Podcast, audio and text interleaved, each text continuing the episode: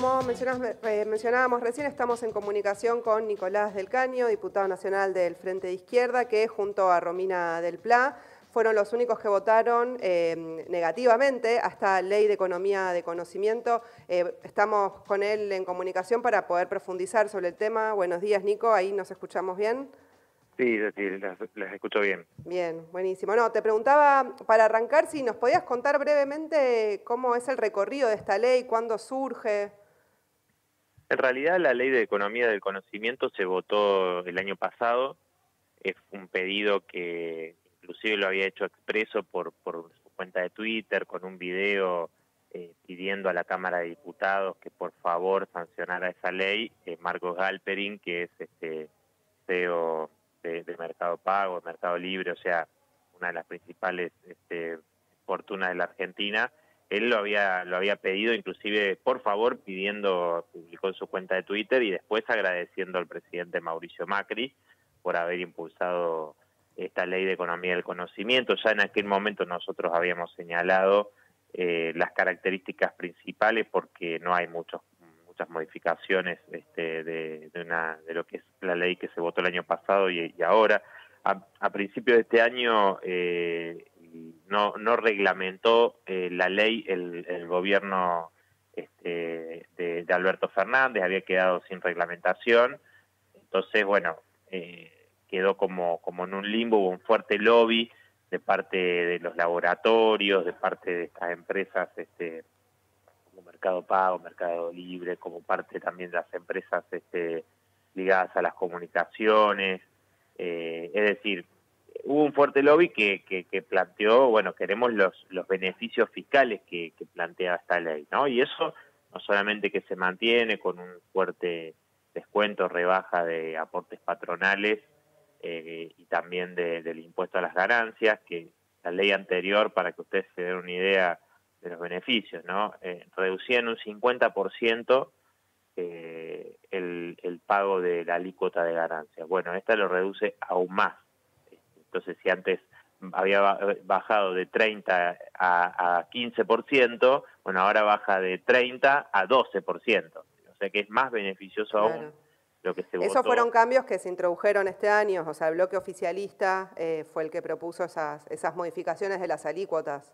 Claro, exactamente, exactamente. Este año se, se modificó y bueno, también eso este, tuvo un fuerte papel este, culpas, ¿no? Porque no olvidemos que esto también tiene que ver con todo un discurso de decir, bueno, estas empresas, si le damos beneficios, favorecemos que generen empleo, hablan de que el 9% de las exportaciones este, tienen que ver con, con, la economía del conocimiento, etcétera, etcétera. Entonces, bueno, justifican de esa manera eh, darle, darle beneficios a, estas empresas que eh, en el medio de la pandemia algunas de ellas están eh, ganando eh, fortunas en el marco de que las grandes mayorías del pueblo trabajador están este, viendo cómo, cómo permanentemente pierden su puesto de trabajo o le bajan los salarios, este, etcétera, etcétera. ¿no? bueno, en el caso de, de, Galperín, de Mercado Libre, se, se comenta, digamos, bueno, en el informe se se, ponía que 18 mil millones es el patrimonio nuevo, digamos, que sumó eh, Galperín durante la pandemia,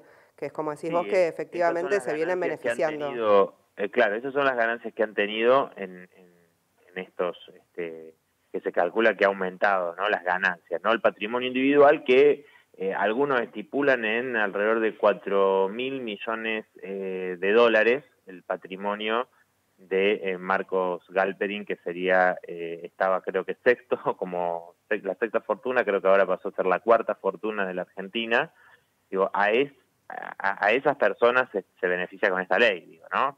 Entonces yo me preguntaba el otro día cómo pasamos de discutir eh, una ley de impuesto a las grandes fortunas a darle beneficios a los más ricos, a las grandes fortunas de la Argentina, porque también entra este Alberto Ruemers, de los laboratorios, algunos decían inclusive que como tienen departamentos de desarrollo de software, etcétera, podrían entrar este Cargill, por ejemplo, ¿no? Eso este, creo que, que te marca la clara, digamos que hay un discurso de parte del gobierno en algunas oportunidades, hablando de miserables, inclusive sobre sobre Pechín, Paolo Roca, etcétera, después le, le avala los despidos y demás, y bueno, en este caso, donde pasamos del impuesto a las grandes fortunas a darles estos beneficios que son un escándalo, digo, porque estas empresas este, tienen, pican en punta en, flexibilización y precarización de sus trabajadoras y trabajadores y están haciendo, son de los sectores que más ganan, en realidad no debería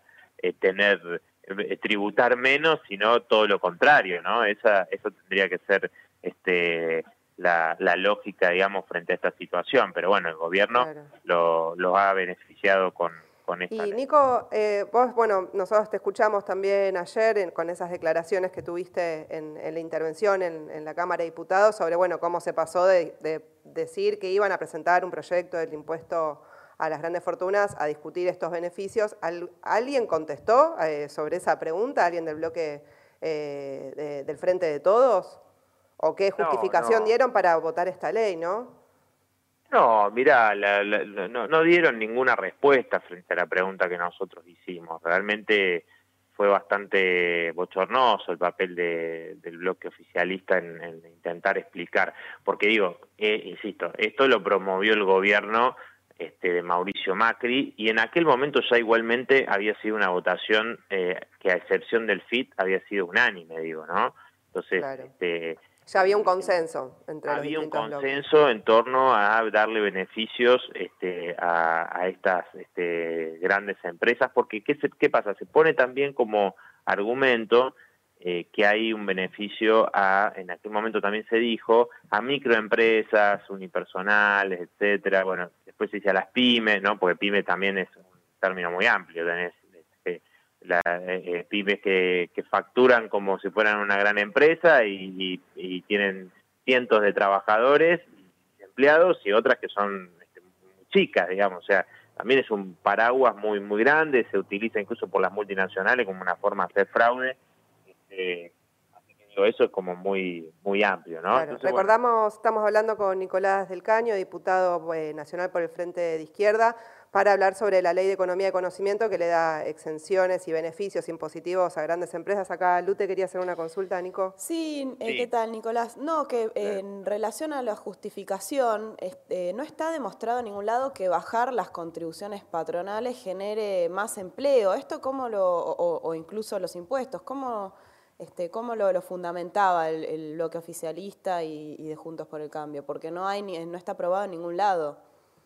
No, no, no, no hay este. El, justificativo era eh, con, con ese concepto general que, como bien señalas, este, no está comprobado en ningún en ningún lado que, que eso redunde en una mayor este, cantidad de, de trabajadores, este, de, puestos de trabajo, ¿no? Eso eh, responde a otras a otras cuestiones y no a darle esos beneficios a, a las patronales, justamente, ¿no? Y creo que lo que escuchamos en realidad fue una, una argumentación increíble. Una diputada dijo que en este tipo de, eh, leyes empezar por los por los últimos este, era darle algunos beneficios este, a, a las pymes, aunque se beneficie a las grandes empresas. Fueron fueron argumentos bastante eh, flojos, si uno lo piensa, desde de ese discurso que a veces enarbolan de, de beneficiar a, sectores populares, ¿no? o, lo mismo este discurso presidencial de empezar por los últimos este, para llegar a los primeros y bueno, estamos viendo que primero llega, llega a los primeros y a los últimos este, cada vez cada vez menos, los jubilados con los ajustes, el IFE que se va a recortar a 4 millones de personas y que es realmente insuficiente con 10 mil pesos. Eh, entonces me parece que, que no, no, no hubo argumentos que pudieran ser convincentes en este sentido, ¿no? Claro. Y, ¿sabes, Nico, también sobre mm, el bloque de Juntos por el Cambio? Ellos vienen insistiendo en que el Congreso eh, no debería estar discutiendo eh, proyectos de ley o leyes que estén por fuera de medidas excepcionales de la pandemia. ¿En la práctica eh, hacen lo que dicen o cómo es en el caso de Juntos por el Cambio? Bueno, es, una muy buena pregunta. Yo lo decía el otro día en, el recinto. Digo, al final nos dicen, se la pasan diciendo en la televisión, en todos lados, que no se puede sesionar con leyes que no tengan relación con el problema de la pandemia, y ellos lo hacen referencia, obviamente, impuesto a las grandes fortunas, protección de Vicentín, etcétera, Pero ahora, si hay que darle beneficio a las grandes patronales, este, ahí este, sí entra a discutir otras cosas que no sean este, directamente relacionadas con la pandemia. ¿Qué tiene que ver esta ley de economía y conocimiento con la pandemia? Entonces, digo, eh, eh, es un doble discurso, un doble juego, al igual que ellos critican o cuestionan este, el tema de, los DNU, nosotros ya lo hemos señalado, nosotros no estamos de acuerdo con los DNU, ahora cambiemos cuando Macri era presidente o hoy mismo en, la legislatura en la ciudad toman los mismos métodos este, de, tomar atribuciones este, el Poder Ejecutivo con DNU, etcétera, superpoderes, entonces tienen un discurso este, cuando son oposición y cuando son gobierno aplican lo mismo que critican. Entonces, ahora, eh, si están diciendo que, que tiene que funcionar el Congreso, pero al mismo tiempo no puede discutir los problemas o medidas concretas para resolver los problemas que tienen la mayoría populares, bueno, es, es un discurso que solamente entra este, para votar leyes a favor de, los grandes grupos económicos y, en todo caso este consenso este, que, vienen teniendo, no solo Cambiemos, ¿no? sino también el Frente de Todo hasta ahora este, han, han tenido ese consenso en esta sesión y ahora se va a discutir porque, bueno, estuvo el caso positivo de es el diputado de La Rioja, este, que estuvo presencial el otro día. Bueno, hoy se va a dar una, reunión de presidente de bloque. Nosotros vamos a insistir en que haya una discusión eh, realmente eh, sobre los temas que venimos insistiendo, ¿no? Claro, sabes que sobre este, sobre el consenso que mencionabas, me, me llamó la atención el título de una nota de La Nación eh, firmada por una diputada nacional de la UCR que decía Economía del Conocimiento, una ley de consenso para destacar, es decir, eh, una ley muy festejada esta por, el bloque opositor. Y sabes, Nico, para finalizar, eh, bueno, vos comentabas que hoy va a haber una, comisión para definir cómo van a seguir las sesiones. Ustedes vienen presentando algunos proyectos, van a continuar con esas presentaciones, van a insistir en algunos de esos reclamos que hasta ahora no se han atendido en el Congreso a favor del pueblo trabajador. Por supuesto, vamos a insistir con, la expropiación de Vicentín, sin indemnización a los empresarios vaciadores para garantizar la continuidad laboral y el pago a los pequeños productores este, familiares. Vamos también a, insistir con el impuesto a las grandes fortunas para recaudar entre 15 mil y 20 mil millones este, de dólares que permitan otorgar un salario o IFE de cuarentena de 30 mil pesos y reforzar el presupuesto de salud, eh, el, el, proyecto para, para prohibir los despidos, resguardando también a los trabajadores no registrados, eh, terminar con, suspensiones este, que rebajan salario, etcétera. Bueno, una, una gran cantidad de proyectos que, hemos presentado. Bueno, la centralización o unificación del sistema público y privado de salud, este, para que no haya este, este, aquellos que, que, se tengan que atender este, queden sin atenderse por no, no tener un sistema privado, digamos. Este, me parece que, que hay muchos temas fundamentales que tienen que ver con, con resolver los problemas sanitarios y económicos actuales y que no, no ha habido disposición hasta ahora de discutirlo,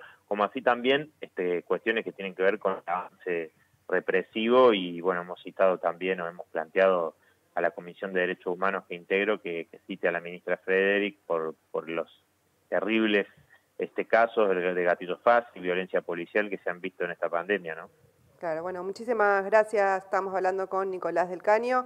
Eh, seguiremos en contacto para ver cómo sigue la agenda parlamentaria entonces. Bueno, muchas gracias a ustedes. ¿eh? Un gran abrazo. Hasta luego. Buen día. Hasta luego. Se tenía que decir, el programa que no le va a gustar a algunas. Muy politizada, muy de izquierda, demasiado, demasiado. Y estamos orgullosas de eso. Se tenía que decir.